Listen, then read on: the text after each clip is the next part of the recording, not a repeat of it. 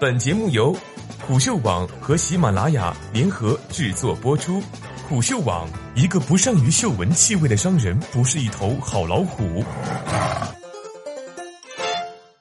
十五个反常识的经济学冷知识，知道你为什么那么穷吗？文章来自单向街书店，作者乌潘潘。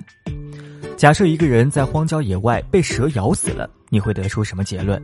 普通人会说他出了这种意外实在是运气不好。犯罪学家会说他被蛇咬死的证据是什么？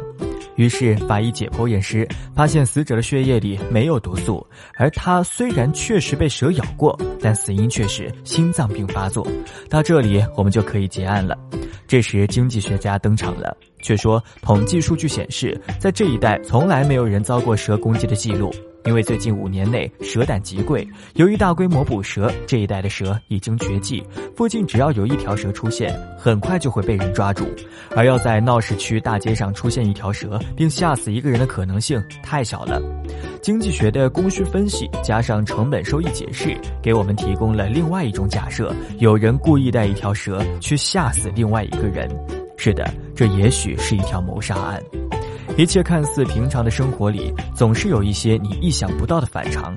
小到为什么星巴克里只卖依云，为什么可口可乐多年来一直不涨价，大到为什么宗教要设置很多禁忌，为什么允许堕胎会降低犯罪率。这些看似毫无关联的事件背后，这些匪夷所思的反常识现象，都有着一个共通的原理。经济学，为什么有些恶行看似丧尽天良，结果却收效良好？为什么许多制度看似尽善尽美，最后会一塌涂地？究其原因，在于在一个共同的框架之下，人人都有自己的小算盘，总会有人找到漏洞，让系统瓦解。许多人不理解为什么社会总是有这样那样的不公平，这是因为他们理想中的社会是由伦理道德为基础来运行的，而现实是这当然不可能。这就是经济学迷人的一点，他研究理性的人会怎样得到自己想要的东西，尤其是当其他人也想要的时候，以及在表面的道德和法治之下，这个社会实际上是怎样运行的。这就是经济学又阴暗又诡异又反常识的地方。这是一套数字观心术。一。购物车越大，房子越大，储物柜、冰箱越大，人们的购买欲越强，于是浪费也越多。想省钱，买小号的家具吧。二，你精心挑选的一串彩票数字和你瞎鸡巴买的六六六六六六六六，其实中奖率是一样的。三，当某种资源的使用效率上升时，人们对于该资源的需求却也随之上升。仔细想想，这其实是很荒谬的一件事。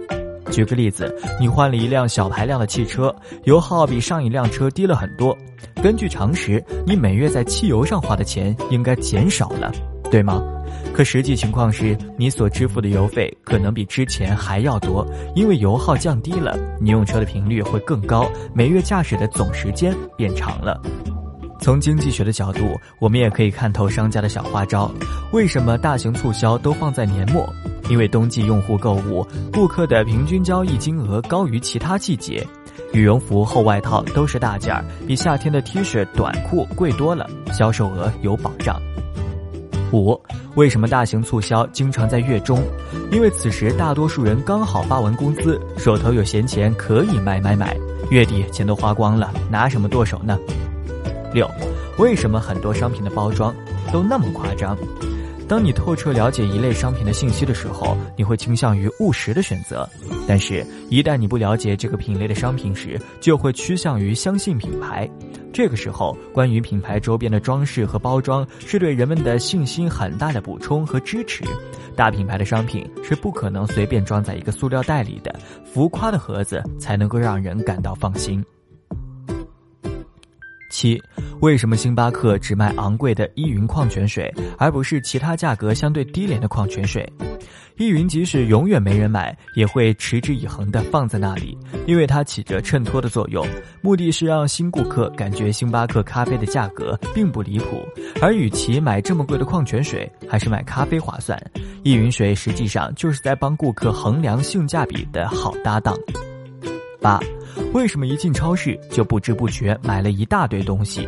可能是店面高超的布局蛊惑了你。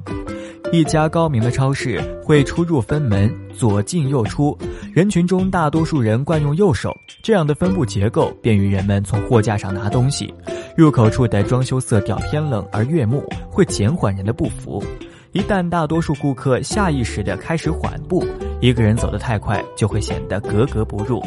货架上，在成年人平均身高的水平视距摆着高利润的商品，而在儿童水平视距上摆着零食和甜品。超市里最最生活常用商品，往往在店里最深处，引导你在寻找过程中逛完整间店。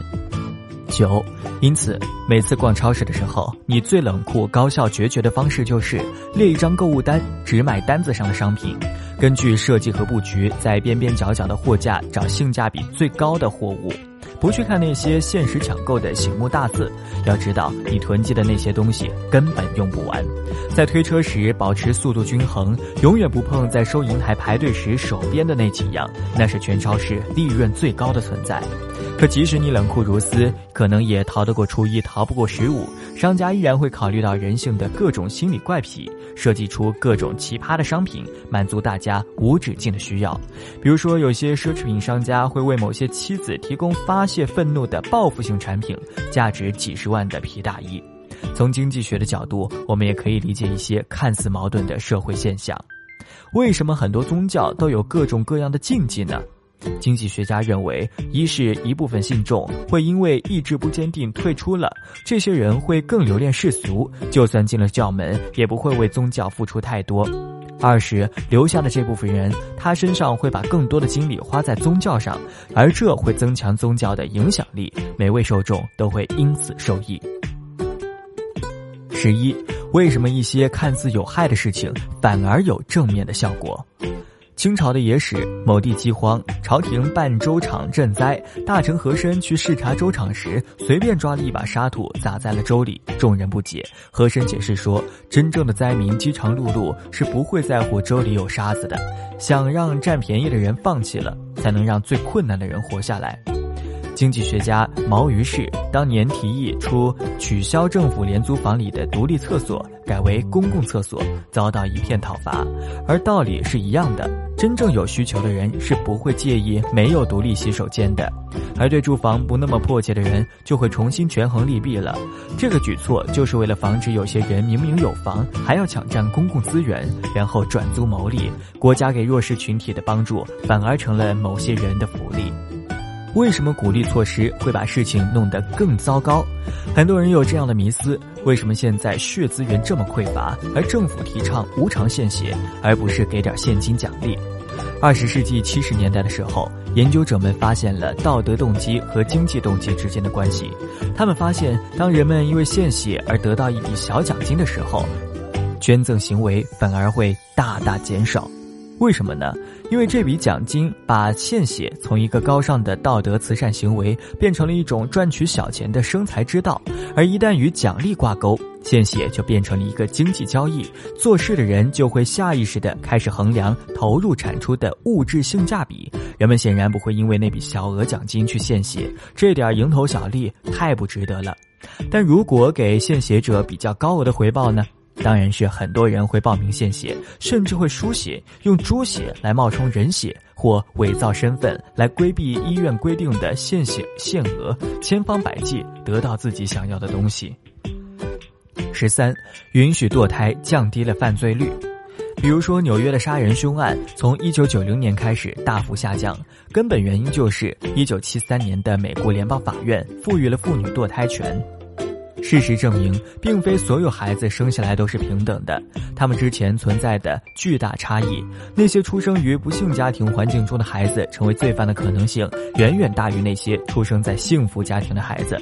正是这个法案的颁布，成为罪犯的孩子没有出生，于是，一代人之后，犯罪率开始下滑。十四，不休假银行职员有点可疑。经济学家还发现。如果某个银行职员长时间不休假，那么他很有可能侵吞了公家的资产。为什么？因为他要同时记两笔账。如果找一个人代替他干活，他的罪行就很有可能会败露。十五，为什么我们会做一些明明对我们有害的事情？在鸟类当中，通常尾巴越大，鸟喙越大，羽毛越鲜艳的雄性越受雌性喜爱。然而吊诡的是，其实这些因素对鸟类来说是有害和有风险的，这大大提高了它被吃掉的可能性，反而是一个不小的累赘。但他们喜欢这种特征，在求偶的时候还引以为傲，这岂不是很奇怪吗？但恰恰是这种累赘带来的危险信号释放了一个信号：我有这个累赘，我还能活下来，可见我的能力有多牛逼。这就是经济学中不完全信息博弈里的信号释放模型。人类也是一样的。为什么受过正统教育的贵族总是喜欢穿白色？因为白色代表着纯洁、正义和高贵。